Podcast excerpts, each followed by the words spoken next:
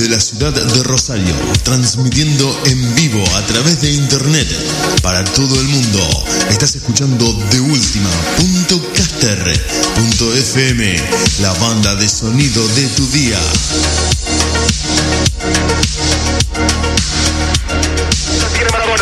Pisa la pelota Marabona, arranca por la derecha el genio del fútbol mundial y es el tercero tocar para Borruchaga siempre Marabona,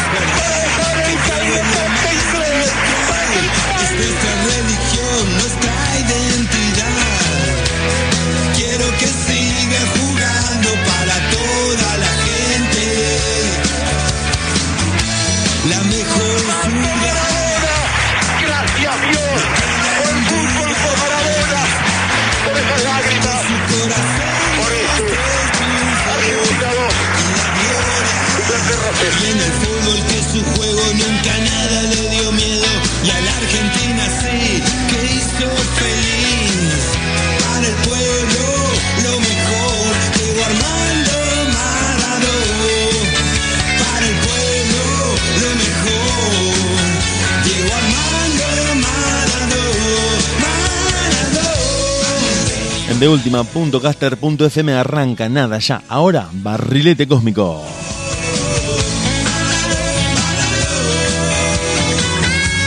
Lo vamos a hacer junto a Diego Draco desde Rosario a través de internet y para todo el mundo en vivo.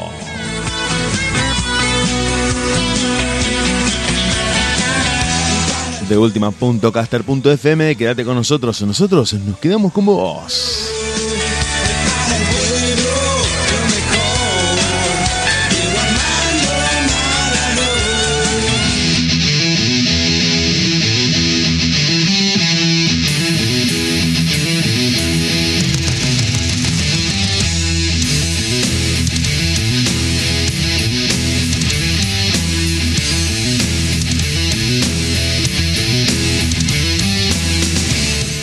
Buenas noches, Diedito, Draco. Buenas noches. ¿Cómo andás? ¿Cómo andás? La gente se va conectando. Muy buenas noches, querido Diego. Muy bien, gracias a Dios acá.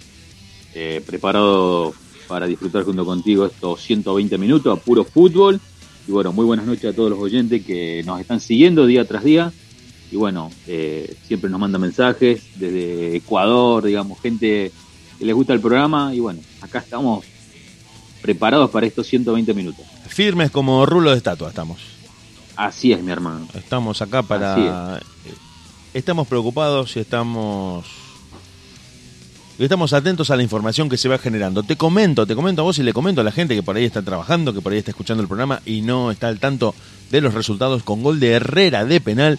Independiente está derrotando a Bahía en Brasil por 1 a 0 cuando falta muy poquito para que finalice el primer tiempo. Vélez con gol de Bouzat está haciendo lo propio con Unión La Calera. Cuando están en el entretiempo, Unión La Calera de Chile recibe a Vélez en el día de hoy y con gol de Bouzat a los 38, Vélez va ganando 1 a 0. En otros resultados, otros resultados de Copa Libertadores, Atlético Mineiro 2, Cerro Porteño 0, Santos 3, The Strongest 0.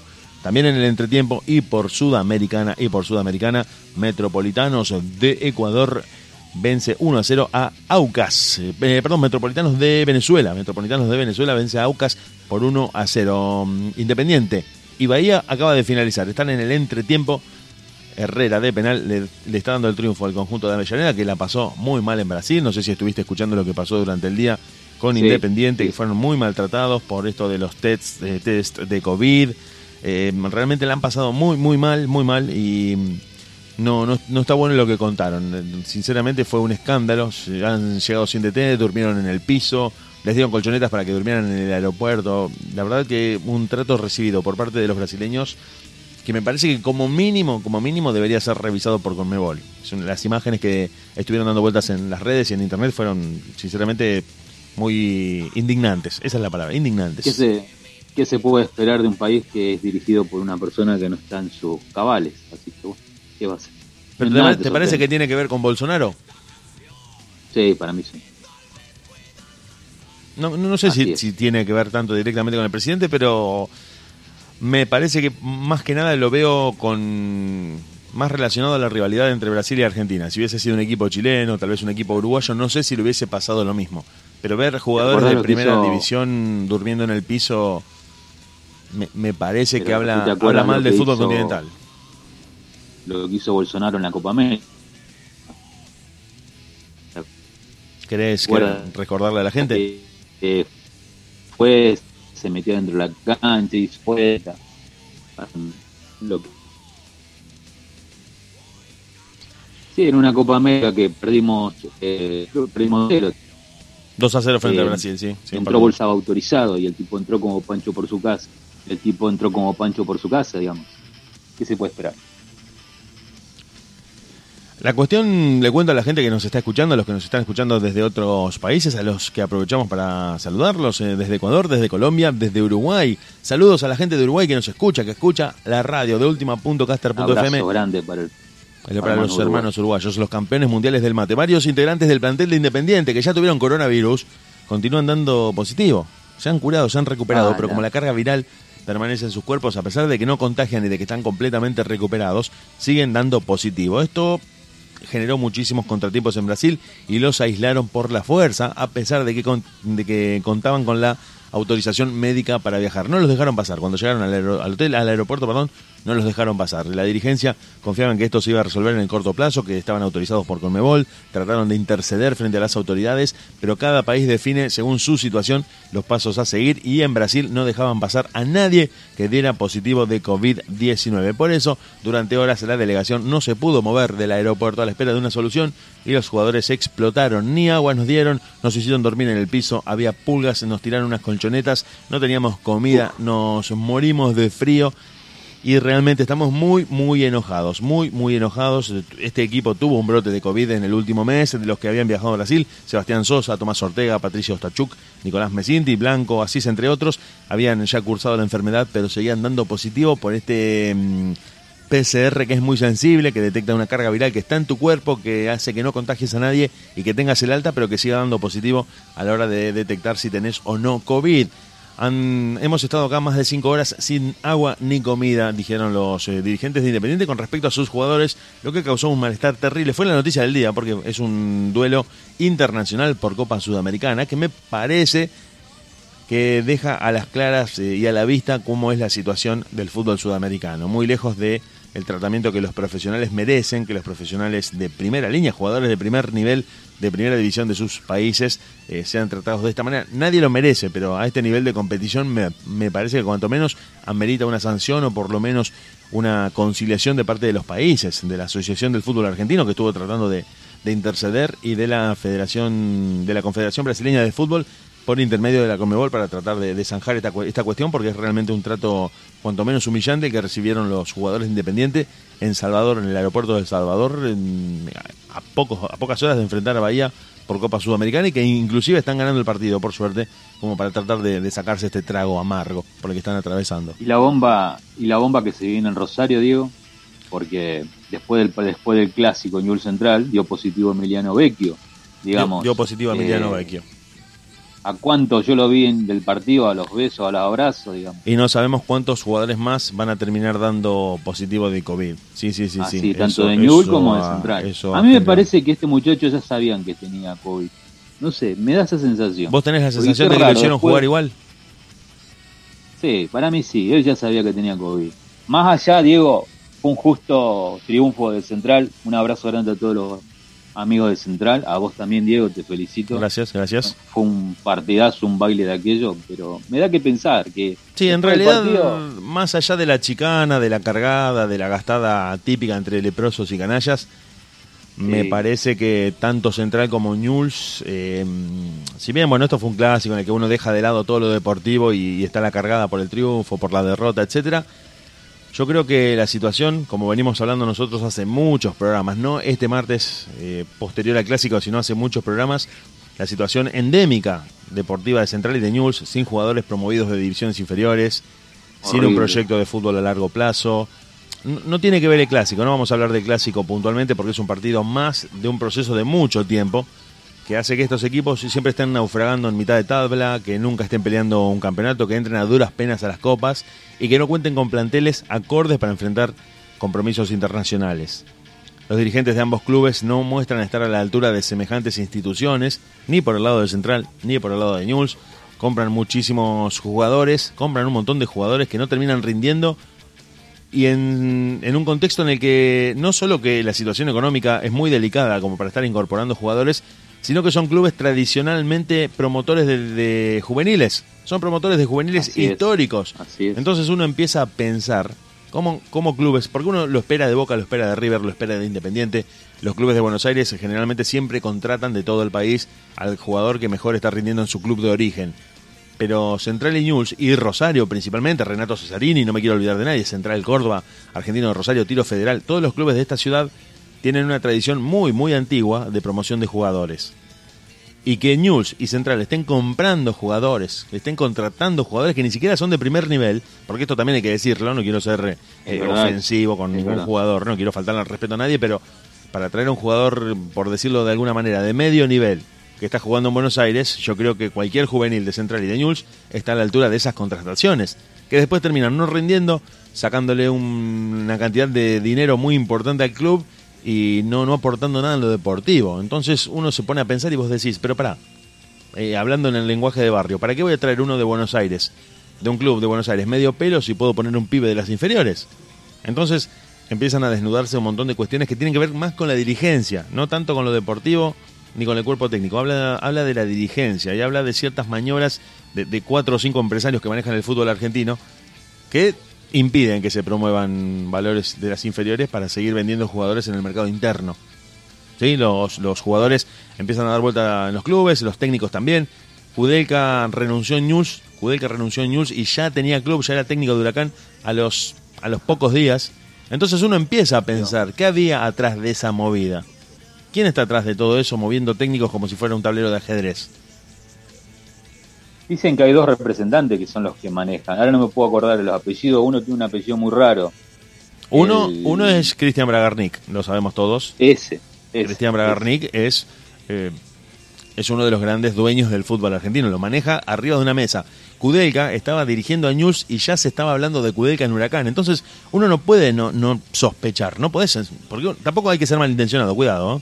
no quiero ser malintencionado. No quiero decir todo es una conspiración, son todos mafiosos, no estoy diciendo eso, no estoy utilizando esas palabras. Pero se hablaba de Kudelka en Huracán cuando todavía tenía partidos pendientes para dirigir en News. Entonces, cuando menos, cuanto menos uno piensa ¿Cómo es que sabían que iba a terminar en Huracán o que iba a estar dirigiendo en Huracán si todavía estaba cumpliendo su contrato en Newell's? Eso es lo que empezó a generar cierta sospecha. Me parece que se terminaron pisando. La verdad que sí. La verdad que sí. Y bueno, pero Al punto de después que- cuando me toca hablar un poco de Newell, Bueno, decir unas sí, sí. palabras, ¿no? Porque también vamos a hablar de esa parte en la que Burgos, si no venía Burgos desde Europa, ya estaban pensando en técnicos salientes de otros equipos para venir a Newell's. Entonces, Pero uno piensa, Dieguito. pero ¿qué, qué es lo que pasa? ¿Cómo es que ya se arregla tan Diego. rápidamente? yo que siempre estoy ahí en Planeta Newell en Facebook, una vergüenza, le insultaban a Burgo. ¿Qué puede hacer Burgo en, un mes, digamos? Encima No, no, tiene pero- un equipo corto. Pero, pero, pero te quiero marcar otra cosa, te quiero marcar otra cosa, te quiero marcar algo, a ver si vos eh, vas a estar de acuerdo conmigo, que tiene que ver Esto es psicológico. con el digo, pasado. Pero, pero escucha esto, a ver, seguime este razonamiento. Te voy a preguntar esto. Antiguamente, antiguamente hablo de, de 20 años atrás, eh, cualquier club de primera división, sea Central, sea Newell's, sea Boca River o el que se te ocurra. A ver si, si vos recordás esto. Tenía un técnico, contrataba un técnico con gran pompa, un técnico para apostar a salir campeón. ¿Sí? Lo traía. El técnico estaba 5 o 6 partidos, no le iba bien, perdía, bueno, no, no sacaba los resultados esperados y era despedido. Sí. Inmediatamente era despedido o renunciaba o se iba. Todos los clubes, y te hablo del 100% de los clubes, apelaban a un técnico que se- en ese momento era el técnico interino. Venía alguien de las inferiores, venía un técnico de la reserva, se hacía cargo por tres o cuatro partidos durante un mes aproximadamente hasta que la dirigencia negociaba la llegada de otro técnico. Que es lo que sí. pasaba históricamente en el fútbol argentino. Hoy, hoy se ha dado algo y se está dando algo muy distinto, muy raro, muy sospechoso que pasa en el fútbol, que es que los técnicos no terminan de renunciar en un club que ya tienen trabajo en otro. El ruso Zielinski estaba presentando la renuncia en Atlético de Tucumán y ya estaba firmando, estaba firmando y comunicándose vía Zoom con los dirigentes de estudiantes para desembarcar directamente en La Plata de Tucumán a La Plata sin escalas. Cuando históricamente, y esto lo, lo sabés vos que has seguido a tu club, como yo al mío y como cualquier hincha a su club, que cuando un técnico fracasaba en el club y era despedido o renunciaba o se iba por los malos resultados, venía el de la reserva, venía el técnico de la cuarta, dirigía cuatro o cinco partidos, estaban sin técnico, eh, trataban de concentrarse los jugadores por su propia cuenta, hasta que se conseguía otro nombre rutilante, o por lo menos el mejor que los dirigentes podían conseguir para que el equipo retomara la senda del triunfo. Hoy se da este caso en el que los técnicos llegan antes de que los contraten. Llegan antes de que los contraten. Kudelka llegó a Huracán antes de que Huracán perdiera a su técnico. Y se fue de Newell's cuando estaba sentado en el banco de suplentes de Newell's. Ya se había ido. Una vergüenza. Una vergüenza. Entonces uno se pone a pensar, ¿cuál es el manejo que hoy está habiendo en la DAFA y de parte de los empresarios que están atrás de este tipo de movidas? Que está totalmente eh, reñidas con lo deportivo. Directamente ni siquiera le dejan terminar el proceso, porque ya se ha decidido que este técnico va a este club. De acá lo saco. A Kudelka lo pongo en Huracán. Ahora lo traigo a eh, Zielinski. De Zielinski lo saco de, de, Tucumán y lo pongo en Estudiantes. Saco el técnico de gimnasia y lo pongo en Argentino Junior. Saco el de Argentinos y lo pongo en San Lorenzo. Diego Dabove renuncia en San Lorenzo. Renuncia un jueves. Eh, perdón, renuncia en Argentinos. Diego Dabove renuncia en Argentinos un jueves. El domingo a la noche estaba siendo presentado en San Lorenzo. Estuvo dos días sin trabajar. Estuvo dos días cuando los técnicos pasaban meses buscando clubes, negociando, tratando de hablar, presentando proyectos. Es lo que, es lo que hablaba el Cadi Lunari en una de nuestras Exacto, exactamente, es una cofradía. no pertenecía, exactamente. no pertenecía a esa parte. Justamente, justamente es un círculo cerrado en el que si sos amigo no parás de trabajar, dirigís cinco partidos a Newell's, te puede ir mal, vas cuatro partidos a Huracán, te quedas diez partidos en Tucumán, te quedas cinco partidos en gimnasia y a la larga del año trabajaste en varios clubes. Si perteneces. Si no perteneces, directamente no entras y pasás meses y meses y meses sin dirigir. Uno realmente... Y tenés que, tenés que irte afuera prácticamente. No puede no pensar mal. Es imposible no pensar mal sabiendo que esta gente está manejando el fútbol. Me, es lamentable el Me parece que es cuanto menos muy sospechoso lo que está pasando a nivel técnico y, y bueno, también lo quiero decir, a nivel de los jugadores. A nivel de los jugadores está pasando lo mismo. Tengo algo que decir, tengo algo que decir. Decilo, decilo que estamos hablando libremente. No, prefiero, si, si, vos me autorizás lo digo ahora, pero es algo que... Decilo, decilo ahora, decilo ahora. De mi equipo. Decilo ahora de tu equipo. Eh, estamos en el programa Barrilete Cósmico, Dieguito. Dale tranquilo bueno, que esto, esto es radio. Ante todo, bueno, Diego, vos sabés que vos te identificás con Rosario Central, yo con Newell. Yo hablo como hincha de Newell, estoy muy molesto con la actitud del equipo. Me parece que no puso lo, el factor H que tiene que poner.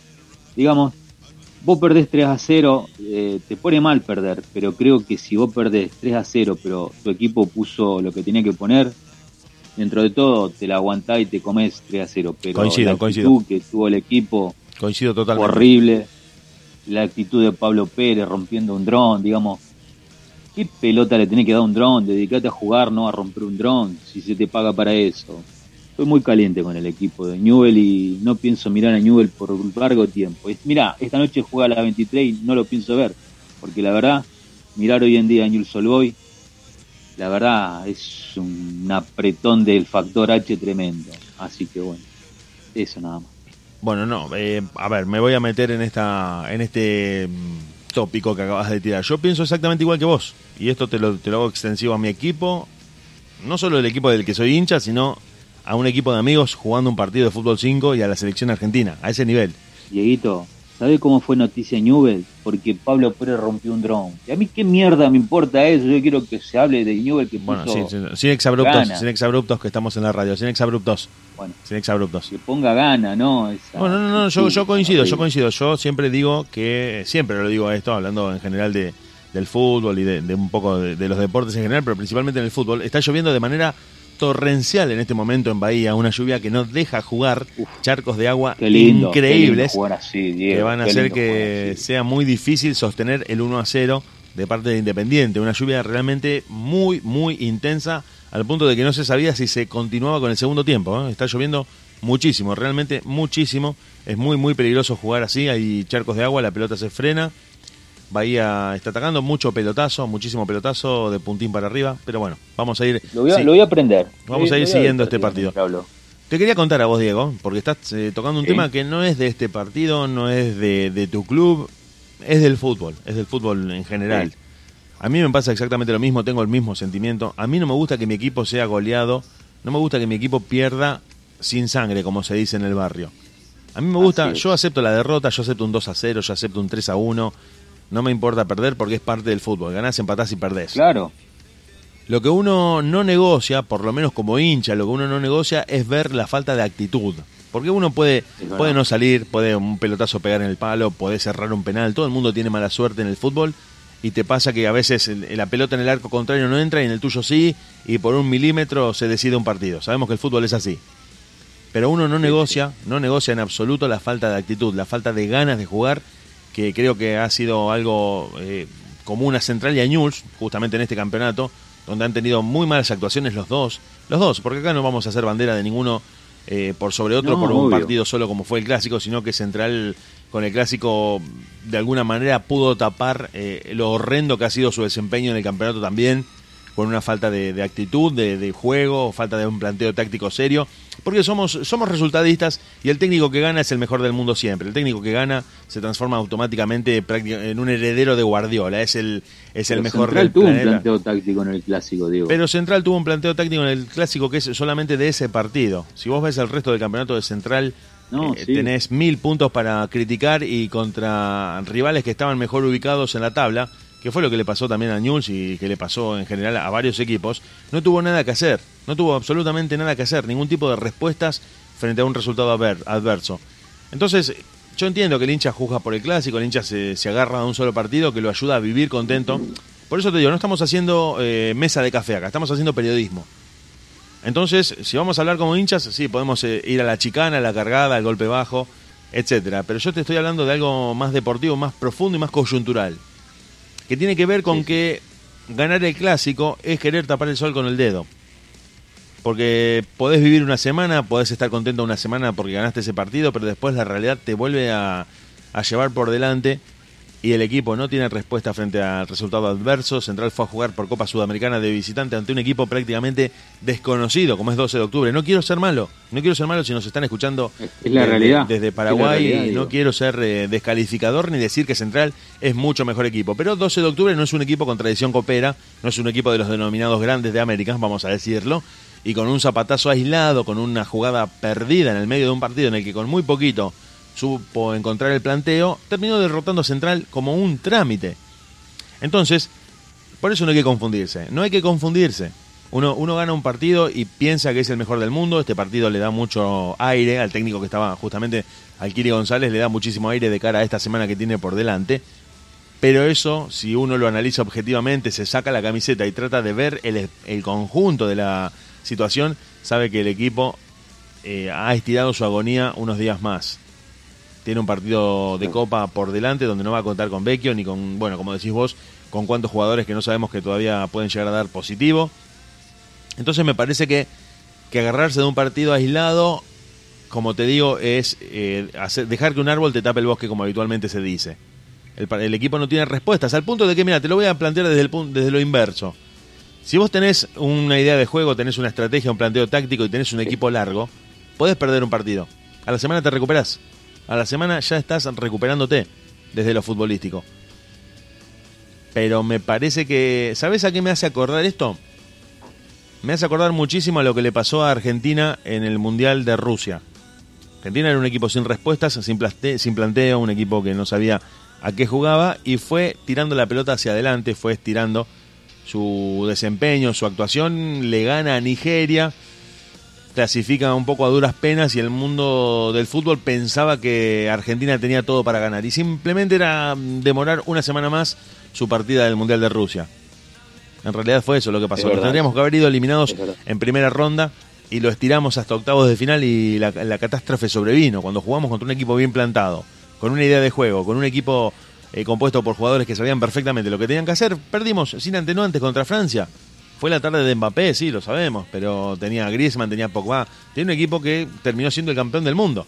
Terminó siendo el campeón del mundo cuando hay empate de Bahía. En medio de toda esta lluvia hubo penal para Bahía Ah, la- y con la ejecución que finalmente se convirtió en gol. Bahía está en... eh, perdón, perdón, perdón, mala mía, mala mía. Gol de Independiente, gol de Independiente, gol de Independiente que le gana 2 a 0 a Bahía. Con gol de Independiente, eh, mira, estaba, estaba muy enfervorizado hablando de, de fútbol. Independiente convirtió el segundo gol. Le gana a Bahía por 2 a 0. Por 2 a 0. Finalmente ahora vamos a estar actualizando la información. Estaba muy enfervorizado. Te decía, te Qué decía. buena noticia. Sí, sí, sí. Los equipos argentinos ganando en Brasil para mí son siempre una buena noticia. No me importa la camiseta. Te juro que no me importa la camiseta. Si sé que un equipo argentino gana en Brasil, me pongo contento. No me importa si es Defensa y Justicia Independiente o quien sea. Voy para el equipo argentino que juega en Brasil. 2 a 0. Jonathan Herrera de penal y Alan Velasco, también de penal, 43 y 51 del partido Independiente 2 como visitante de Bahía en un medio de una lluvia increíble, Diego Draco. Que En- apenas, apenas, apenas se pateó el, el gol de Bahía, abrieron y ahí nomás. Empezó el segundo tiempo y vino el penal a De- Independiente. de Sí, cancha. Eh, más o menos, más o menos. Sí, sí, sí. Muy, muy, muy, muy, muy bastante rápido el gol. Bastante, bastante rápido. 2 a 0 gana Independiente a Bahía en un resultado que le viene muy bien al equipo de Avellaneda. En el medio de, como te digo, y le cuento a la gente que, que nos está escuchando, una lluvia increíblemente torrencial que no permite, prácticamente no se ve. Cuando ponen la cámara al lado del campo de juego, no se ve nada de lo que está pasando. Hay charcos de agua indisimulables que frenan la pelota y que hacen que los jugadores tengan que jugar, como se dice acá en el barrio, de puntín para arriba, tratando de apelar más a un error del Final- arquero. al final el, el maltrato, al final el maltrato le vino bien. El maltrato fue un karma. lo El maltrato fue un más. karma, Diego Draco. Se les volvió en contra. Eso lo. Sí, Se les volvió en contra el maltrato. Al juego bonito. qué lindo. Es hermoso, lindo, es hermoso, es hermoso. Realmente. Que no se enojen los hermanos brasileños si están escuchando la radio. Que se enojen, Diego, que se enojen a los Ruggeri, que se enojen. Se sacó, se sacó Diego Draco, se sacó Diego Draco. Cuidado, cuidado.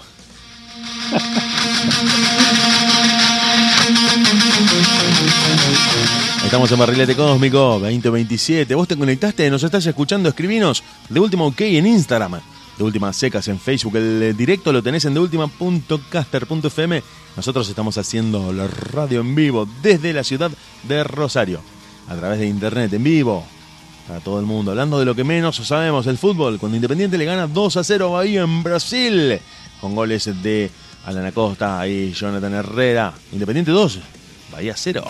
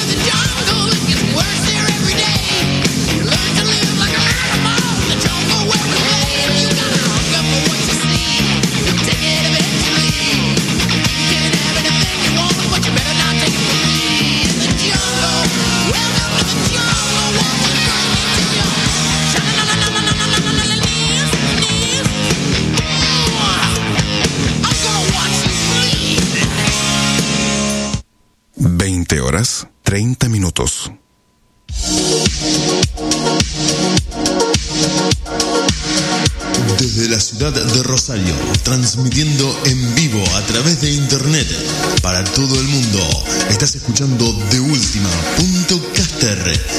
FM, la banda de sonido de tu día.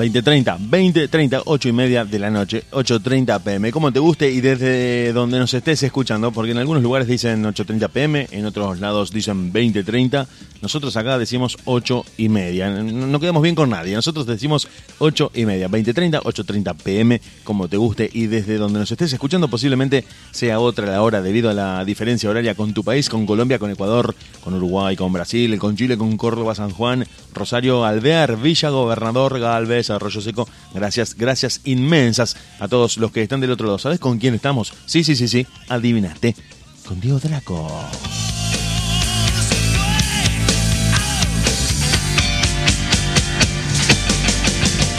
Mares, Mares en dos ocasiones fue el autor de los goles de este martes en el partido en el que Ángel Di María se fue expulsado y el Manchester City de Guardiola jugando, a ver, cómo lo, ahora lo vamos a analizar con Diego Draco, jugando mm, un fútbol que acá en Sudamérica sería imposible de concebir, aplastó 2 a 0 al Paris Saint-Germain y además del 2 a 1 en el que se había impuesto en la ida, completó una clasificación muy cómoda de cara a la final. Mañana, mañana, mañana, ¿cómo mañana? Sí, mañana. Mañana 4 de la tarde, Real Madrid y Chelsea se van a medir en Inglaterra con posibilidad de una final británica de Champions League 2021 tras haber empatado 1 a 1 en España. ¿Qué significa esto? Que el gol de visitante no vale doble, no vale doble como habitualmente se dice. El gol de visitante vale lo mismo que siempre. El tema es que se cuentan los goles de visitante y el que haya convertido más es el que avanza a la siguiente ronda. Es decir, empataron en cancha de Real Madrid 1 a 1 Real Madrid y Chelsea. Si mañana en cancha de Chelsea empatan 0 a 0, Chelsea será el que va a avanzar a la final y van a tener una final británica. Los equipos del City y del Chelsea, según lo que dicen los pronósticos, vamos a ver con qué se sale Zinedine Zidane para tratar de torcer la historia en Londres de cara a la final de la Champions League 2021. Diego Draco está con nosotros para analizar este partido que hoy a las 4 de la tarde hora Argentina tuvo lugar y nos mostró que los ingleses al mando de Guardiola están absolutamente en otra historia. Kevin De Bruyne, el con Agüero, jugadores de como Mares y otros me parece que no tienen nada que envidiarle al mejor Barcelona de Messi. Están, me parece que a punto de llevarse la Champions por delante. Ederson, Sinchenko, creo que mm, el, City tiene un equipazo. Kevin De Bruyne, Riyad Mahrez, tienen unos nombres que si bien no son rutilantes, como equipo funcionan a la perfección y le dieron el triunfo que tanto necesitaban para terminar de confirmar que son el más serio candidato a ganar la Champions League.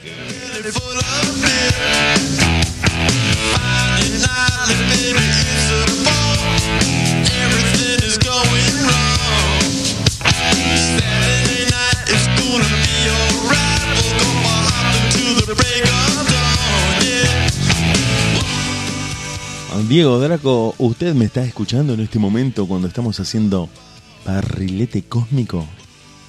Porque veo que su micrófono está apagado. Veo que su micrófono está en mute. Veo que usted tiene apagado el micrófono, Diego Draco. Ahí está, ahí está, pero te escucho con display, Diego. Joder, me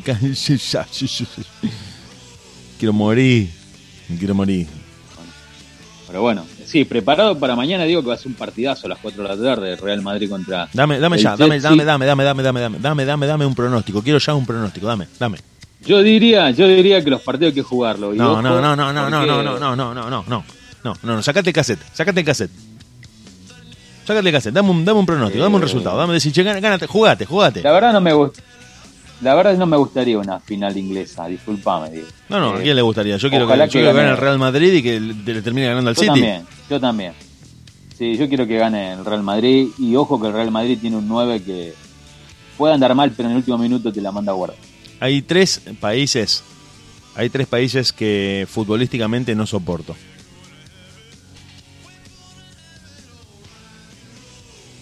Hay tres países que, si bien puede estar todo bien, futbolísticamente no los soporto.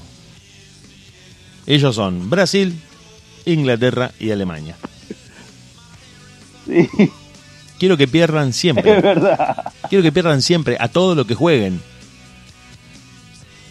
Entonces, mañana, mañana Real Madrid y Chelsea, me parece que Zidane tiene que tirarse a la pileta, tiene que hacer todo lo posible para revertir la historia. Bahía descontó, descontó Bahía, descontó Bahía, descontó Bahía. Estamos mirando el partido Herrera y Velasco para Independiente. Tassiano, Tassiano hace muy poquito descontó, estábamos mirando el partido, estábamos haciendo el programa. Mientras miramos el partido, hacemos el programa. Bahía puso el 1-2 cuando van 15 del segundo tiempo, 61 minutos, 61 minutos de partido de Copa Sudamericana en el medio de una lluvia que no ha parado desde que empezó el segundo tiempo. 15 minutos de una lluvia torrencial que ha hecho grandes charcos en el campo de juego y que ha permitido que Bahía se fuera acercando y que usufructuara los grandes problemas de control de pelota que tiene Independiente en el campo de juego. Mañana Horrible, es horrible este equipo Bahía. Es horrible, digo. Sí, sí, pero mm, los nervios de jugar una Copa Sudamericana me parece que terminan eh, igualando la balanza para cualquiera de los dos y haciendo que se emparejen los poderíos de los equipos. Vos podés ser muy buen equipo, superior, inclusive el mejor de tu país, y jugar contra un rival muy inferior, pero la instancia de Copa Continental y de competición hace que los nervios, que la tensión del compromiso te, juegue una mala pasada. Y en este caso, Independiente, que si bien venía con mejores pergaminos, además de ser un club tradicionalmente muy grande de América, no pueda contra Bahía como un trámite, sino que tenga que disputarlo como una final, que tenga que disputarlo como una durísima final estos partidos de fase de grupos de Copa Sudamericana 2021. Aparte, ahora qué planteo táctico tendrá el técnico, porque hay que estar para aguantar estos muchachos. Bueno, te cuento, te cuento, tiempo. te cuento rápidamente algo que ya que estás preguntando y que para la gente que nos está escuchando, no hay planteo técnico, no hay planteo táctico, La pateada. Mandé a la pelota por ahí. por dos razones fundamentales. Por dos razones fundamentales no hay planteo táctico ni técnico. Independiente no pudo hacer reconocimiento del campo de juego. No pudo porque estuvieron Ah. demorados en el aeropuerto. Julio César Falcioni se encuentra mm, eh, aislado en su casa. El ayudante de campo también.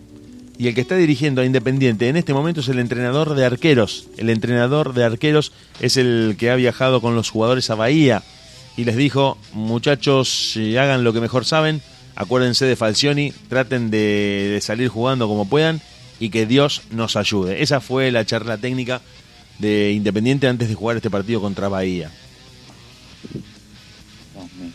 Así que no sé qué decirte, Dieguito. No sé qué decirte. Pero creo que en la adversidad salen a relucir las ganas y el factor H. Bueno, sí, Para puede ser, puede ser. Eh, igualmente, por, por muchas ganas, eh, digo, eh, ojo, ojo, es una apreciación, no es que te estoy eh, desacreditando, pero digo que si, si estás mirando el partido, ¿lo estás mirando? Sí, sí, lo estoy mirando Bueno. mientras hablo con vos. Eh, esos charcos de agua me parece que no ayudan en nada para jugar. No se puede No, correr y dentro obvio. de 10 minutos yo creo que tanto Bahía como Independiente se van a quedar sin piernas. En 10 minutos más se quedan sin piernas ambos equipos y va a ser eh, el triunfo del que, del que aguante más en lo físico y ya no en lo futbolístico. Me parece, me parece. Me parece que se le termina... Yo pondré una doble línea de cuatro. No, eh, bueno, bueno, a ver, mm, sí, está buena la discusión. Doble línea de cuatro, pero te empiezan a llevar los pelotazos y un error te es un gol en contra. Un cabezazo hacia atrás, una, un- una salida en falso del arquero es un gol en contra. Si pones doble línea de cuatro con este terreno de juego, para mí hay que sacar la pelota de punta y jugar lo más lejos posible de tu área. Me parece, me parece. Digo, digo, digo. Si no, hay que jugar a los Griswold. ¿Te acordás los equipos de ferro? Sí, pero los equipos de ferro son planteos de hace 40 años, de un fútbol de hace 40 años. Me, me- me parece que hoy...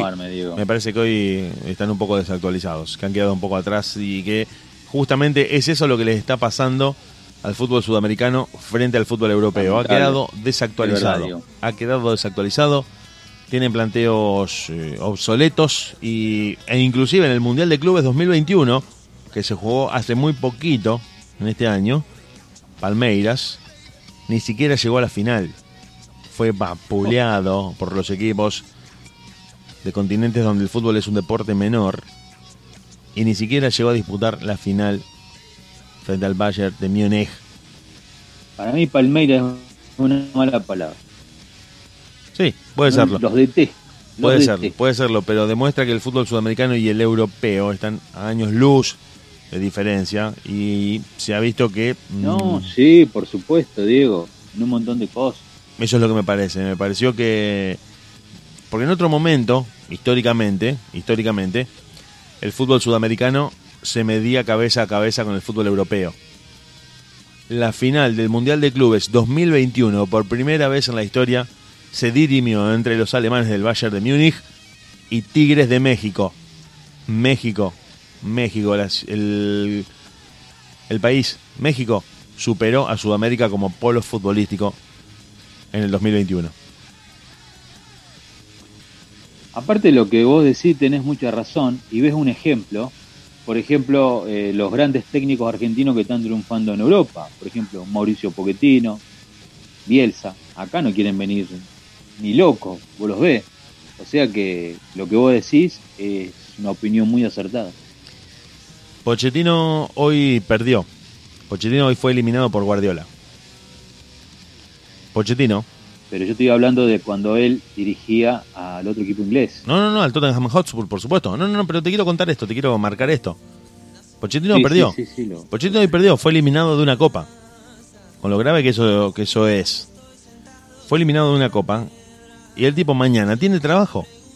Nadie cuestiona su continuidad, como acá en Sudamérica. Claro, claro. Acá en Sudamérica perdés un partido y te quieren colgar en una plaza pública. Es el equivalente a, a ser el enemigo público número uno. Pochettino verdad. firmó un contrato, Pochettino firmó un contrato y está incluido dentro de un proyecto futbolístico en el cual llegó hasta semifinales de la Champions, se va a tirar a ganar el campeonato y sigue trabajando de cara a la Champions del año que viene. Del año que viene que empieza ahora en junio de 2021. Claro. En cambio, acá en Sudamérica, la lógica sudamericana, la Sí. coyuntura de este continente es que perdés un partido y mereces ser ejecutado en una plaza por hinchas, dirigentes y socios. Entonces, Sí, estamos verdad. hablando de otro tipo de mundos. Vos podés perder 10 partidos seguidos y aún así no te despiden. Sir Alex Ferguson fue el técnico histórico del Manchester United y nadie lo echó y no salió campeón todos los años.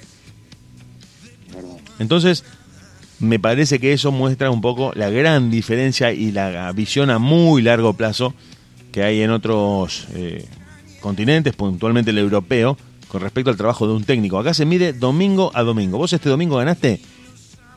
O por ejemplo en el caso del Kili González que ganó este domingo, no implica que la semana que viene no lo quieran matar porque pierde un partido imposible de perder. Porque juega un partido contra el equipo mm, X, lo pierde y todo el mundo va a decir, bueno, no sos tan buen técnico, pero si la semana pasada gané, no me importa. No me importa, perdiste.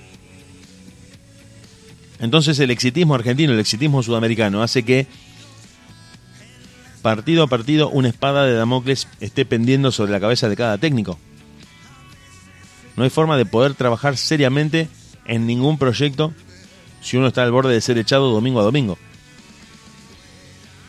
Es así, qué raro que nunca se han unido todos los técnicos y hayan, se hayan formado, no sé, una asociación de técnicos, algo que puedan ser fuertes, digamos, entre todos y tener una especie de, de pelear juntos por, por cambiar esas reglas, obviamente. Pero yo creo que no se puede porque inclusive los mismos hinchas piden la cabeza del técnico después de una Gol, derrota. hay gol ¿Hay gol? ¿Tenemos gol? ¿Tenemos gol? A ver, vamos a ver, vamos a ver. Yo, yo lo veo un poco con de delay. los brasileros. Yo veo un poco, de, brasileños. un poco de delay porque lo estoy viendo por la internet. Vamos a escuchar música y ya repasamos la actualidad de este gol de Brasil. Me voy, a, me voy a ver el gol de Brasil que me acaba de cantar Diego Draco de Bahía que empató el partido 2 a 2 frente a Independiente. Ustedes piden música, nosotros hacemos la radio y en vivo desde la ciudad de Rosario a través de internet y para todo el mundo hacemos junto a Diego Draco Barrilete Cósmico. ¿De qué planeta viniste?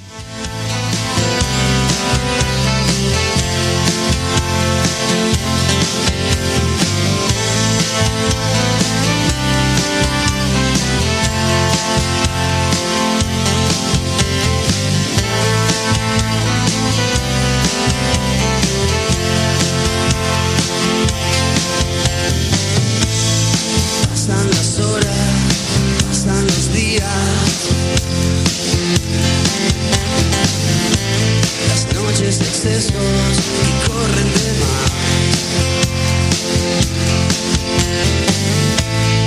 Amores ajenos que no ponen freno. Historias pasadas que no hay que olvidar. Fui tu sereno,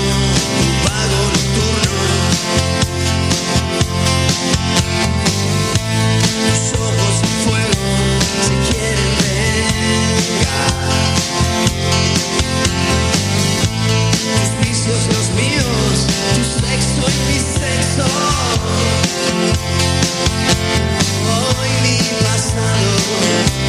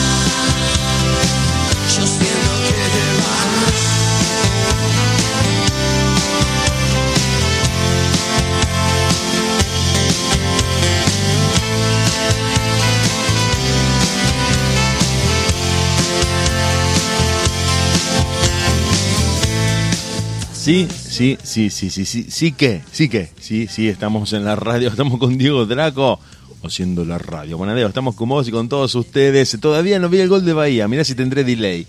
Mirá si tendré delay que todavía no lo vi. Yo creo que va como un minuto y pico de que pasó, pero acá digo... Dos a dos. 2 a 2 está el partido Dos entre dos. Independiente y Bahía. Está difícil, viste que está difícil. No había que poner línea de 4, doble línea de 4. Digo, Draco, porque se te vienen encima. Sí, bueno. se, te, se te vienen encima y te pelotean. Te pelotean y no te dejan jugar. Eh, ¿Cómo es la cosa, Diego, acá? Eh, si van empate, clasifica el Bahía, ¿no? ¿O No, no, no, no? Esto es fase de grupos. Bien, bien. Esto es fase de grupos. Los dos primeros clasifican a la siguiente ronda. Todavía estamos en la fase de grupos, pero, pero perder un partido te, te condiciona bastante de cara a lo que sigue. Tenés que recuperarte inmediatamente con un triunfo. Parece por lo menos eh, a primera vista que Independiente la va a tener difícil esta noche. Va a ser muy, muy difícil jugar con este Bastante. con este campo de juego. Está muy mojada la cancha, demasiado. No es una lluvia. Cuando hay un codazo increíble, codazo increíble, que no sé cómo Sí, no fue tremendo. expulsión. Tremendo. Vamos, no sé cómo no fue expulsión. Pero de todas maneras, eh, la Copa Sudamericana es en cierto sentido una lotería a los equipos porque te pasa absolutamente de todo. Es un poco surrealista, es un poco surrealista lo que pasa.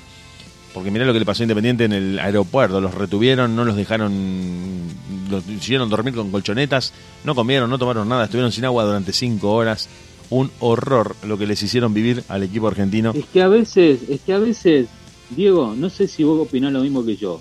Para muchos equipos, como por ejemplo, para Ñul, para Central, jugar estas copas internacionales no son beneficiosas. Yo creo que no. un No, no, plantel- no, yo un- creo que no. Un plantel corto Coincido. y no tienen dinero casi para los viajes. Coincido, coincido totalmente. Se arriesgan a lesiones, se arriesgan al desgaste físico de, de jugarla. eh, sí, sí, sí, sí, coincido totalmente.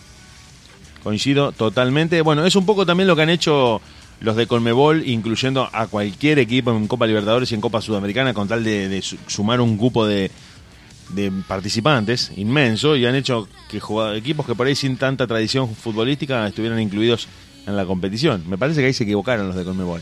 Parece que fue un paso, Vos fíjate En falso. Central, cuando fue a jugar contra 12 de octubre, fue en colectivo. una, una locura. Como no tenían... Una no, locura total, una locura Diego. total. Por eso me parece que lo que a veces termina siendo un desafío deportivo termina siendo un perjuicio en lo físico, en lo económico, en lo logístico. Y eh, esto también hay que decirlo, que creo que lo hemos dicho en programas anteriores, la cuestión geográfica, la gran cantidad de distancias increíbles que hay que recorrer en América. No es lo mismo que en Europa. En Europa en mil o dos mil kilómetros tenés prácticamente cubierto el continente. Acá haces mil kilómetros y no saliste del mismo país. no hay autopistas, no hay buena estructura de vuelos, no hay buena logística de transporte y eso hace que jugar entre semana y viajar de un lugar a otro en el medio de una pandemia sea extremadamente complicado, Bonadeo. Sea extremadamente complicado. La gente. Diego. Dieguito. Soy todo Te digo algo más y no, no te corto más. Cortame, cortame, que Te estamos haciendo más. radio. Cortame que estamos haciendo radio acá, mira. Te voy a te decir. te- toca- te- no, no, te pero, pero, toca pero- un equipo- Sí.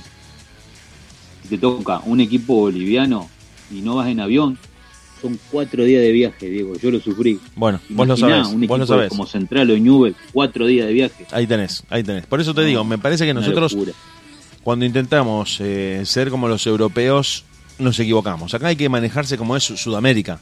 No hay que No, tratar de imitar a sí. Europa. Me parece, me parece, ¿no? Una vergüenza. Pero no te preocupes, no te preocupes por las interrupciones, Dieguito. Esto es la radio. Nos en la están radio, saludando, Diego. bueno, los vamos a, los vamos a ver, vamos a ver el WhatsApp ahora que me, me entraron algunos mensajes y lo- lo- así como lo vi como de cachetazo. Bueno, bueno, la genia total Señora Laura. absoluta. Grosa es poco. De Laura Trejo nos está escuchando, le mandamos un saludo inmenso a Laura que mañana la vamos a tener en vivo con nosotros en este, ¿cómo te puedo decir? Estudio virtual, le decimos, en el estudio virtual de la radio con todo el equipo de La Gozadera Sí. junto a vamos va a estar Laura Trejo, va a estar Nilda Brest, va a estar Giselle Salvador y lamentablemente va a estar Diego Draco también con nosotros hablando un poco al aire de, de- no, mañana tenemos mañana- Lamentablemente, ese muchacho. ese muchacho Diego Draco es un mira, can- canta con el micrófono abierto. eh, no sé, la, la verdad que inimputable. Mañana, mañana, hablando de todo esto, mientras le contamos a la gente que nos está escuchando y a los que escuchan habitualmente la radio, que siguen la programación, mañana vamos a estar haciendo la gozadera a partir de la hora 22. Y hoy, hoy, te digo que durante todo el día de hoy estaba pensando en algo que digo, eh, qué orgulloso me pone por el equipo que tiene la gozadera, donde nos vamos a dar un gusto inmenso, no grande, inmenso, porque generalmente, ¿cuándo podés entrevistar al tipo que canta la cortina de tu programa? ¿Cuándo podés hablar cara a cara con el tipo que canta la cortina de tu programa de radio? ¿Lo pensaste alguna vez? No. Yo No, me, vuelvo fuerte, loco, no, yo me, me vuelvo loco, eh, lo pensaba. Primero que vamos a provocar una especie de cataclismo porque va a haber un exceso de Diegos en el estudio. Va a haber un exceso de Diegos, una superpoblación de Diegos. No sé si eso está tan bueno. Pero vamos a estar charlando con Diego Morán, un cantante no de primera línea, de primerísima línea, que va a estar siendo entrevistado por todo el equipo de La Gozadera. Vamos a estar compartiendo muchísima música, invitados, lo de siempre. La Gozadera realmente es un programa tipo cohete. Una vez que va para arriba, no para más, no para más, hasta llegar hasta los límites del universo, así de loco como te lo digo, porque hablamos con una cantidad de artistas inmensos. Vamos a estar trayéndote las novedades de la salsa, de la bachata, las publicaciones, las versiones exclusivas de canciones que se estrenan en nuestro programa toda la actualidad de la orquesta Riverside de Miami. Diego Draco, Laura Trejo, Nilda Brest, Giselle Salvador y quien te habla en los controles. Vamos a estar haciendo la gozadera de 22 a medianoche. Qué serio que estás, Diego Draco, no me hagas asustar. No, no, no, me quedé, me quedé pensando también mientras hablaba, me encanta, pero me quedé pensando en eso de- de- del, del fútbol, de todos esos viajes. y no Ahora, ahora vamos a, ahora vas a contar tu experiencia boliviana. Te cuento a vos que estás escuchando la radio, a los que se, No. a los que se engancharon ahora. No, no, no les voy a no, no, ahora vas a contar tu experiencia después de la tanda. A los que están escuchando la radio ahora, a los que se fueron eh, conectando en deultima.caster.fm, mañana, vos escuchás esta radio habitualmente, mañana, a partir de las 22, vamos a hacer como todos los miércoles, la gozadera, tu radio de los miércoles, pero esta vez, cuidado, atenti, para las orejas, presta mucha atención, va a estar siendo entrevistado con nosotros, va a estar charlando con nosotros Diego Morán, va a estar hablando de absolutamente todo. El cantante que escuchás todos los miércoles con la cortina que abre el programa, que permite que nosotros empecemos a hacer la radio, va a estar charlando con nosotros de manera virtual por videollamada, nos va a estar contando absolutamente todo Diego Morán. Diego Morán, así como te lo dije, te vamos a estar recordando por las redes, te vamos a estar eh, haciendo la promo en Instagram, en Facebook, en los estados de WhatsApp. Estate atento, estate atenta, estén atentos chicos. Por favor, presten atención porque mañana es imperdible el programa que tenemos de la gozadera. Laura Trejo, Nilda Brest, Giselle Salvador, Diego Draco y quien te habla. Vamos a estar haciendo el programa de todos los miércoles y ya en cuenta regresiva los 150 programas. Me dijeron que el director tiene que bailar. Me, me contaban el otro día, fuera del aire. Me decían, el director tiene que bailar. Se hace el, se hace el bolú y no baila. Me decían. Yo digo, ¿cómo? No puede ser, no era bailarín. No, no, no, no, se hace. Se hace pero no baila. Le dijimos y no quiere bailar. Me, me comentaban. Digo, ¿cómo? No puede ser. Bueno, parece que hay un desafío y la cuenta regresiva empieza mañana. Te cuento, te cuento a vos. Te cuento a vos. Cuidado. Mañana empieza la cuenta regresiva vamos. y Vamos, a- vamos a bailar, Diego, te lo prometo. yo si, si querés que te dé un consejo con onda, empezá a ensayar. Ponete, ponete un video de YouTube, llamala por teléfono a, a Laura, mandale un, hacete una videollamada con Nil, algo que como que te tienen un tip así para bailar algo. Porque tenés el 150 encima, ¿eh? Cuidado, cuidado. Ya, Y ya hay lo tenemos. algo- programas ya. Algo hay que hacer. Queda, no queda nada, nada queda. Yo, yo que vos me pongo frente al espejo del baño a bailar, a mover un poco, a mirar los videitos del canal de YouTube de La Gozadera, donde ahí las chicas están bailando, y tratar por lo menos de imitarlas, de sacar algún paso de... Lo voy a hacer, Diego, te lo bueno, prometo. bueno, por favor, no sea como los políticos que prometen y después no cumplen, ¿eh? Ojo. Por favor, por favor. Dale, Te lo prometo, hermano. Nos vamos a escuchar música, viene la tanda y después de la primera hora seguimos con Barrilete Cósmico. ¿De qué planeta viniste?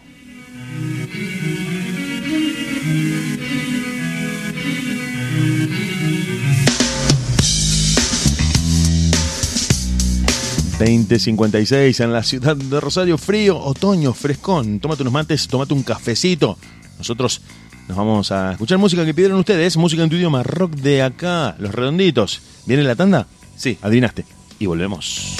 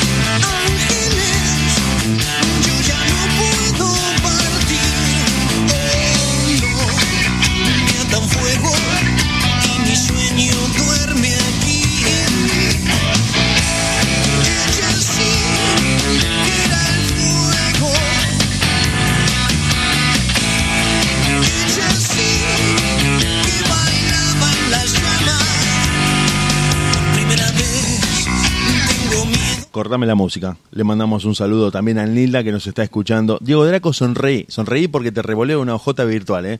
Nilda, te mandamos un saludo a vos también que nos estás escuchando. Ahora sí, seguimos con la música. Viene la tanda Eso para Nilda. y volvemos.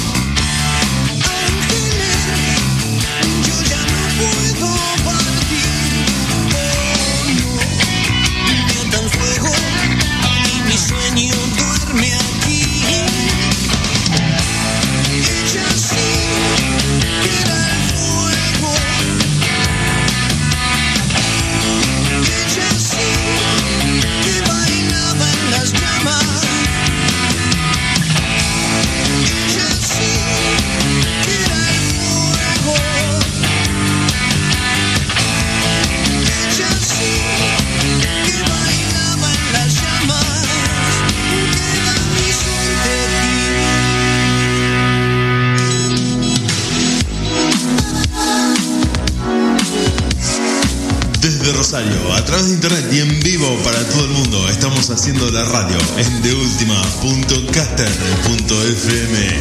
Quédate con nosotros, nosotros nos quedamos con vos.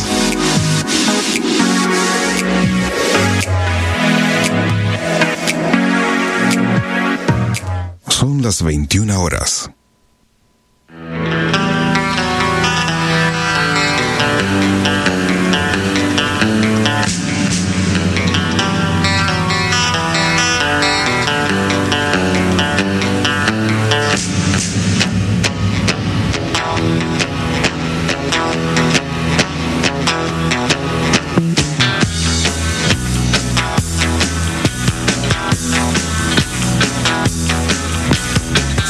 Radio, radio, radio y más radio. Si hay algo lindo en la vida, hermoso, apasionante, que uno una vez que conoce no quiere dejar nunca más, eso es la radio. Eso es lo que hacemos. Esto que nos tiene en vivo acompañándote a vos, que elegís escucharnos, que te quedás mientras estás cocinando, te estás tomando un mate, algo calentito en este otoño que, según dicen, según dicen, no es algo definitivo porque estamos en Argentina y el clima acá es muy cambiante, pero según dicen, el otoño ya llegó para quedarse llegó el frescón, llegó la temperatura de, de ponerte las pantuflas con pata de oso, de, de ponerte el gorrito con pompón, de ponerte el echarpe, ponete, ponete la camperita, no sé. No sé, Diego. Y la tomar un buen café. Un buen cafecito. Algo, algo, un mate una calentito. buena pasta bien caliente. Un whiskacho por ahí. Y dormir con tu cuchicuchi. Bueno, ahí, ahí empieza. Ahí empieza. ya, ya tenía que.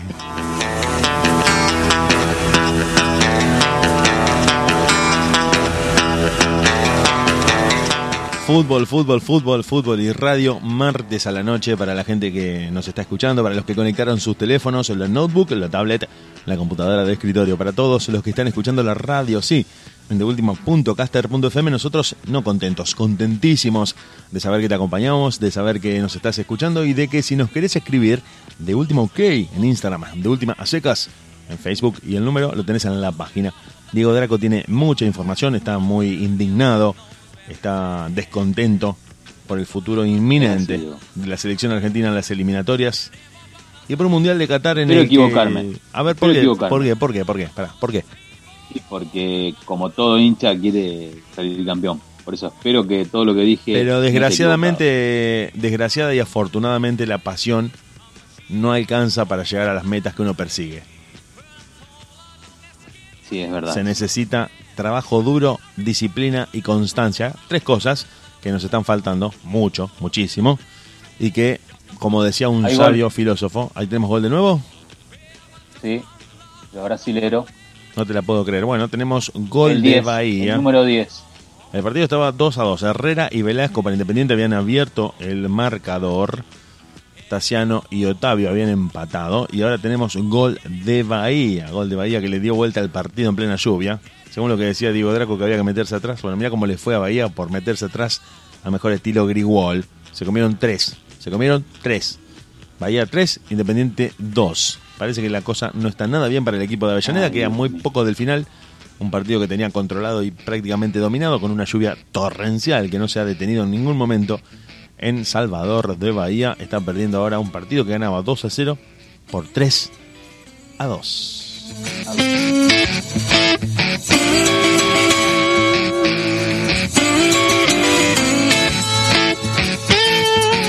Yo soy el gallo que va a robar tu corazón. Yo soy el gallo que va a ponerte en acción. Eso cuando estés conmigo, no mires a mis amigos. Yo soy el gallo. ¿Qué quieres decir, Diego Draco? No, que todavía no me dijiste. Yo te dije de que gana el Real Madrid, pero no me diste tu pronóstico. Es que cuando te lo estaba por decir, eh, me tuve que callar. Perdón. Dígamelo. No, no, no, me tuve que callar porque dijiste no quiero una final inglesa. Ah, ah, ah. Bueno, Entonces yo digo, ¿cómo le digo que yo pensaba que iba a haber una final inglesa? No, no porque yo quisiera, ¿eh? yo quiero que gane Real Madrid, inclusive la Copa, mirá lo que te digo. Pero me parece que por cómo se dio el partido de la semana pasada y por la diferencia eh, por la ventaja de goles que sacó eh, el Chelsea. Temo ser, temo ser pesimista, pero me parece que mañana, mañana se, se confirma que hay final británica de Champions. Los veo mejores. ¿Cuántas finales, ¿Cuántas finales británicas hubo hasta ahora, Diego? Lo vamos a buscar. Tenemos inmediatamente el antecedente de la final 2019. Claro, la que es. La que jugaron Liverpool y Tottenham Hotspur. Remember? Ganó el Liverpool. Ganó Liverpool 2019. Bueno, la de 2020 sabemos que, que fue un poco más accidentada. Fue un poco más accidentada, pero eh, finales, ahora vamos, ahora estamos googleando, estamos googleando acá en finales, finales eh, de, de Champions League entre eh, equipos, entre equipos ingleses, solamente ingleses. Me parece que hubo bastante pocas, si la memoria no me traiciona, porque mm, los ingleses siempre se han quedado ahí, han inventado el fútbol, pero se han quedado ahí. Les ha faltado nafta siempre. A ver si en el más reciente pasado tenemos una final 100% inglesa. Manchester United Chelsea en el 2008 Bien. y 2019 Tottenham Liverpool, las únicas dos de los últimos 35 años. Uf. Inclusive la selección inglesa, todos la tienen como un cuco en los mundiales y no han pasado más que de los cuartos de final. La selección inglesa ha llegado a semifinales en Italia 90, pierde por penales contra Alemania. ¿Te acordás? Claro. Empata 0 a 0 Sí, en los y después en el 90. 98 que lo eliminamos nosotros. En el 98 llega a octavos de final. En el 98. Lo eliminamos nosotros. Sí, sí, sí. Fue hermoso. Pero lo que más eh, han llegado eh, ha sido la semifinal de Italia 90. La última, el mejor resultado que han conseguido fue hace 30 años. En 1990, contra Alemania por penales, se quedan ahí a, a nada de la final.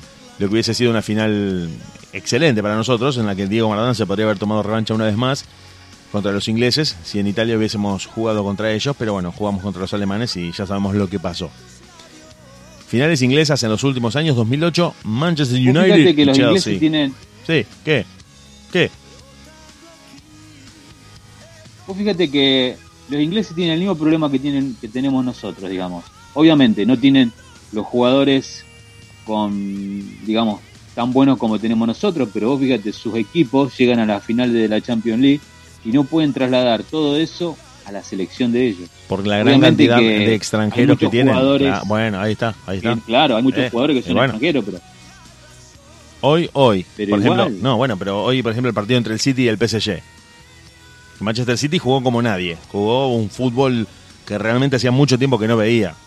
La presión, la presión defensiva del Manchester City en el área chica del rival fue algo que la verdad que no lo veía desde la época de Barcelona, sinceramente. Y me sorprendió, me sorprendió para bien, muy, muy impactante ver eso. Lo que eh, te quería remarcar es que la, la figura, la figura, por ejemplo, de Manchester City hoy fue Kevin De Bruyne. De Bélgica. De Bélgica, Bonadeo. El director técnico es Guardiola. No tiene jugadores ingleses. Fernandinho, Gundogan.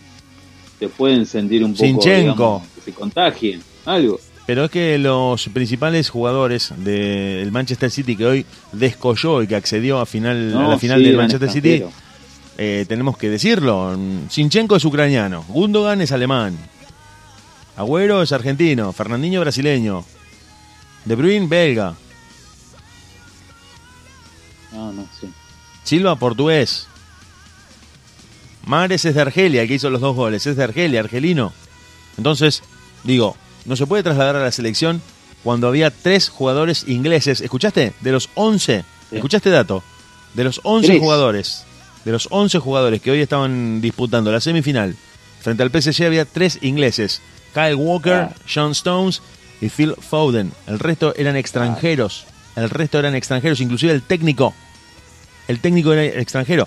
Y de los y por enfrente, mirá este otro dato, el PSG solamente tenía dos jugadores franceses de los 11. Dos jugadores franceses. Presnel Kimpembe y Abdul Diallo, que son de ascendencia africana. El resto, Keylor Navas, Florencia y Marquinhos, Herrera, Paredes, Berratti, etcétera, etcétera, etcétera, eran todos extranjeros. Entonces, ¿cómo trasladar, cómo trasladar a tu selección lo que hacen los jugadores de otro país, Bonadeo. No se puede, no se puede, por eso. Por eso es un mal endémico, el exceso de extranjeros. Lo había vaticinado en un pasado bastante lejano Bora Milutinovic, muy, muy despierto con lo que se venía en el futuro de Europa y dijo, si siguen abriendo el cupo para la contratación de jugadores extranjeros, las selecciones de cada país que contrate esa cantidad de extranjeros va a perder cada vez más terreno en competiciones internacionales de selecciones. Dicho y hecho. Dicho y hecho. Dicho y hecho. Dicho y hecho. Dos 35 años ya, ¿no? Que jugaron la semifinal. 35 años. La semifinal 31. Noventa. 31, 1990. 31. 31 años. 31 Ah, años. sí. 31 años de la semifinal. Perdió, la perdió que- Independiente, digo. Perdió Independiente. Fue derrotado finalmente por Bahía. Según lo que nos actualiza acá nuestro corresponsal televisivo, Diego Draco. frente al Bahía. Frente al Bahía. Acá me marca 2 a 2 el encuentro. No sé si vos estás mirando el mismo partido. No, no, Diego, 3 a 2. Independiente. Bahía 2 a 2 finalizado. 2 a 2. Tassiano y Luis Otavio, Jonathan y Carlos Herrera me marca 2 a 2. No sé qué partido estás mirando, posiblemente estés mirando otro. No, acá si metió el gol en el último minuto Bahía. No estarás mirando El número 10 lo metió. Atlético Mineiro Cerro Porteño. Bueno. No, no. Bueno, lo de menos. Total. Porque acá la página de Comebol me marca 2 a 2. Pero bueno, si vos decís que ganaron 3 a 2, capaz que. Ahora te van a llamar los de Comebol en un ratito para No, confirmar. yo estoy mirando Fox, Fox Sport. Sí. Bahía Independiente. Ahora está. Ya terminó acá el partido. ¿Cómo terminó? Están volviendo de vuelta. Ahora, a ver te confirmo. Confirmame porque la gente se está No, volviendo ahora se pasaron al equipo de Chile contra no sé quién. contra Vélez. Hay otro partido ahora. En- De la calera contra Vélez. Ganó finalmente 2 a 0. Y ahora a las 23 juega Newell's. A las 23 juega Newell's en Chile frente a Palestino. Contra Palestino. Está Palestino de Chile, es. que parecen equipos débiles a primera vista, pero que son increíblemente difíciles. Son partidos durísimos. Y que, este dato hay que decirlo, juegan en la altura. Ah, la pipetón. No es una altura como la, de, como la de Ecuador o Bolivia, pero es una altura. Hay que estar para eso. Mínimo una semana, dos semanas antes de que llegar partido. Pero bueno. ¿Me querés contar eh, un poquito de lo que fue el viaje a Bolivia? No, es un viaje en colectivo, No, obviamente. no, no sé de qué te reís, realmente no, no sé de qué te reís porque te habrás acordado de algo. Yo, yo te hablaba de la parte física. No, la parte física son cuatro días en el cual yo fui en colectivo y eh, Un fibrón. sí, se te borra todo prácticamente. Y muy cansador y después, bueno, cuando llegás, hace dos o tres pasos, yo estuve en La Paz, te quedas sin aire prácticamente, ya que las calles no son llanas, sino que van para arriba, para abajo, digamos. No son como las calles de Rosario. Y sus veredas también, y hace dos pasos y te quedas sin aire. Así que es verdad lo que dicen los jugadores de fútbol. ¿Te costó más la ida o la vuelta de Bolivia? La En, ida. en lo físico, en lo Porque físico. La vuelta ya está. No, Estabas ya aclimatado. distinto Porque ya hace un par de días. Claro, te aclimatás. Sí, sí. Así es, Diego. Entonces se puede decir que, que la altura juega su partido. Porque muchas veces no se le daba crédito a los jugadores. Se decía que, es. que se quejaban de la altura y no tenían razón, que no era tan importante, no era tan decisiva para un partido. ¿Vos qué decís? Que estuviste ahí, ¿no? No, es que sí, sí, tiene que ver. Sí, tiene que ver Eh, mucho. recordame, perdón, ¿dónde Es estuviste? yo ¿Vos, recuerdo vos estuviste de la selección argentina. Perdón, Diego, ¿estuviste en La Paz vos?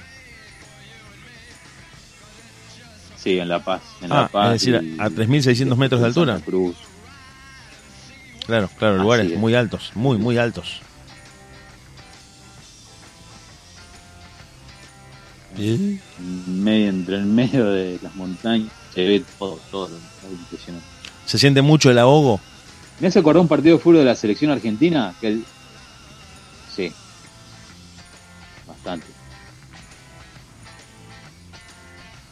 te decía que me hace acordar a un partido de fútbol de la selección argentina en el cual no me acuerdo en qué año fue, el técnico se fue un mes antes prácticamente en aquellos tiempos a, a, a jugar ese partido. Creo que el año 74 me parece que fue, no me, no me puedo acordar. 23 de septiembre de le decían los fantasmas, 1973. 23 de septiembre de 1973.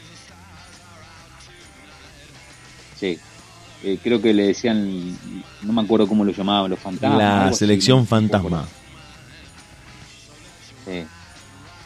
¿Vos ¿Podés comentar un poquito?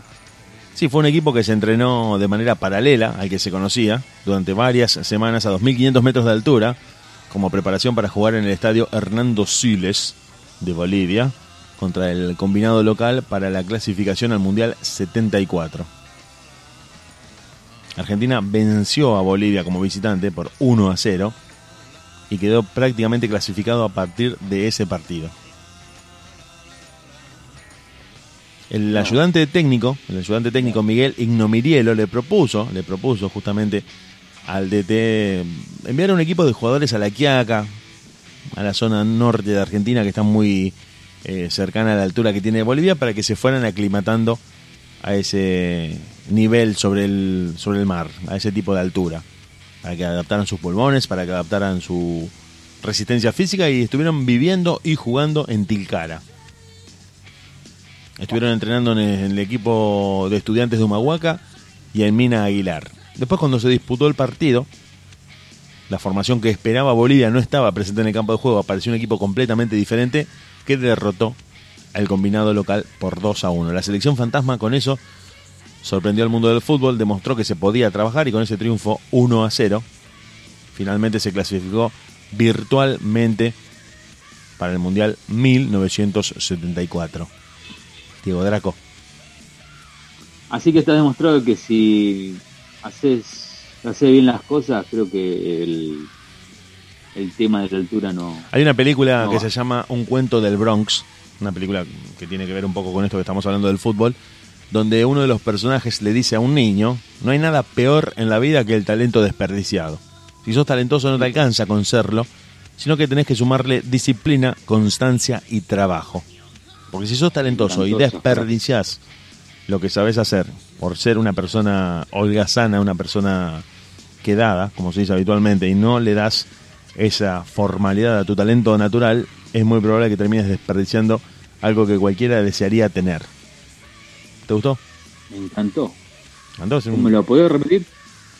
el personaje le dice, es un, es un mafioso que, que de alguna manera apadrina a un chico, es una película en la que está Robert De Niro como uno de los protagonistas, es una película bastante recomendable de los años 90, y el personaje interpretado por Chas Palminteri le dice a, a este niño al que había apadrinado, no hay nada peor en la vida que el talento desperdiciado. Debes dotar a ese talento con el que vos naciste de constancia, disciplina y trabajo. Porque es un pecado desperdiciar algo que todo el mundo quiere tener. Me mató. Me encantó. Ah, una cosa de locos. y- Una cosa de locos. Bueno, Diego Draco, me ¿Qué te parece que vamos a ir a escuchar música porque la gente quiere escuchar música. Nos vamos a tomar un mate caliente. Nos vamos a. Nos vamos a tomar un recreo. Vamos a salir Dale. del aire y volvemos en nada, en minutos, para estar con vos y con todos ustedes en la radio de última.caster.fm.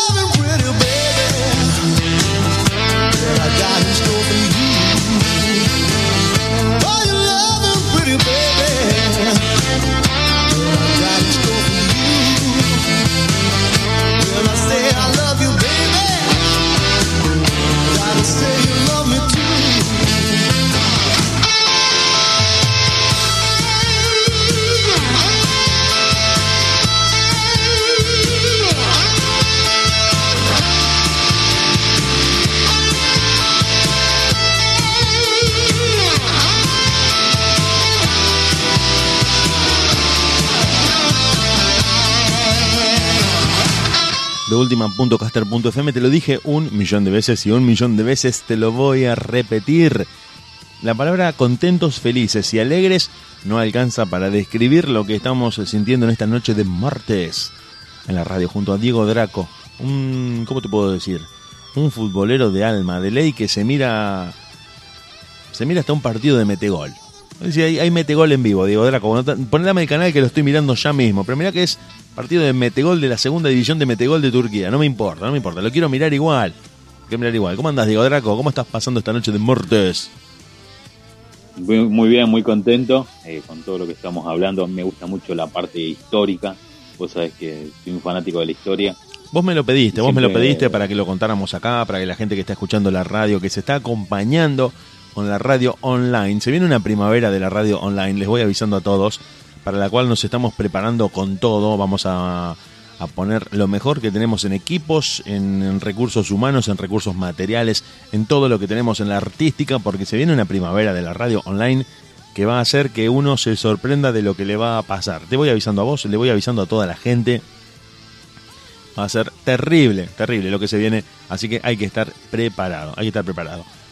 Nosotros mm, leemos muchísimo de fútbol y tratamos, esto te lo quería contar también a vos que estás escuchando la radio, que en un momento empezamos este programa, Barrilete Cósmico, como un magazine futbolístico, pero la actualidad y la cantidad inmensa de partidos hacen que de un martes a otro sea muy difícil el recapitular y recopilar todo lo que estuvo pasando porque lo que pasó el jueves, lo que pasó el viernes, lo que pasó un miércoles posterior al programa, queda en un lejanísimo pasado que ya ha sido analizado y reanalizado hasta el infinito por un montón de portales de internet, por un montón de programas de radio, y me parece que no aplica si nosotros lo traemos acá a la de la radio. Por eso me parece, y hemos decidido, mientras hacemos la reunión de preproducción y nos juntamos a charlar del programa, que lo mejor que le podemos dar a este espacio es el fútbol atemporal, es ese concepto de hablar del fútbol por el fútbol mismo, y te queremos contar, entre tantas cosas que forman parte de la historia riquísima del fútbol surrealista por momentos y muy loca y, e interesante para disfrutar, que en un momento determinado, en un momento determinado mm, se produce la Primera Guerra Mundial, una de las conflagraciones bélicas más importantes de la historia, que fue un antes y un después en el curso de la humanidad y que hizo que se llegara al absurdo de que los equipos de fútbol estuvieran conformados de manera amateur, aficionada y e improvisada y espontánea por enemigos de uno y otro bando. Si bien esto no está comprobado del todo, algunos historiadores han cuestionado la veracidad de los relatos. Se ha dicho, se ha contado que mm, se han jugado partidos de fútbol entre alemanes e ingleses en el medio de una tregua de Navidad disputados en la tierra de nadie, con triunfo de 3 a 2 para los alemanes en el partido que más se ha mencionado, pero del que no hay ningún registro. No hay ningún registro de que ese partido se haya jugado, si bien la mitología la leyenda urbana y un poco de la nostalgia que había por ese momento en el que se pensaba que la guerra podría terminar, dio lugar a que naciera la leyenda de un partido de fútbol jugado entre alemanes e ingleses frente a las trincheras. Pero después, por investigaciones, por esto interesó muchísimo a los historiadores que se hicieron presentes en el lugar para investigar si eso podría haber sucedido, pero lo cuestionaron a partir de que el terreno, las condiciones climáticas y principalmente la falta de elementos para llevar a cabo ese tipo de partidos harían imposible la realización de un encuentro deportivo. De todas maneras, con el hecho de encontrar una sola carta que lo confirmara, todo esto quedaría dado por tierra y se daría otra vez curso y una nueva eh, visión a este relato de partidos jugados entre tropas escocesas, tropas británicas y alemanes en el medio de una tregua en el contexto de la Primera Guerra Mundial, de la tregua de Navidad a principios de la guerra recién iniciada en la primera mitad del 2000, del, 1915, a principios de 1915, con el año ahí muy a pronto de empezar entre alemanes e ingleses que jugaron un partido, estaba pensando entre tantos datos que tengo acá, me, se me traspapelaron las fechas. Pero según lo que dice la leyenda, según lo que dicen los relatos y la nostalgia de los que vivieron esa época, los alemanes y los ingleses jugaron en el medio de la Primera Guerra Mundial un partido en las vísperas de las fiestas, en las vísperas de Navidad, en 1914 con victoria 3 a 2 para los alemanes esto está siendo investigado, esto ha despertado muchísimo interés desde ese momento a esta parte y se sigue contando como el partido que se jugó en plena guerra. Inclusive hay algunas fotos que se dicen que son trucadas, otras dicen que son reales, que han sido sacadas por soldados que estaban en ese momento. Pero según lo que cuenta la historia y la leyenda, Alemania e Inglaterra jugaron en el medio de una contienda mundial un partido de fútbol.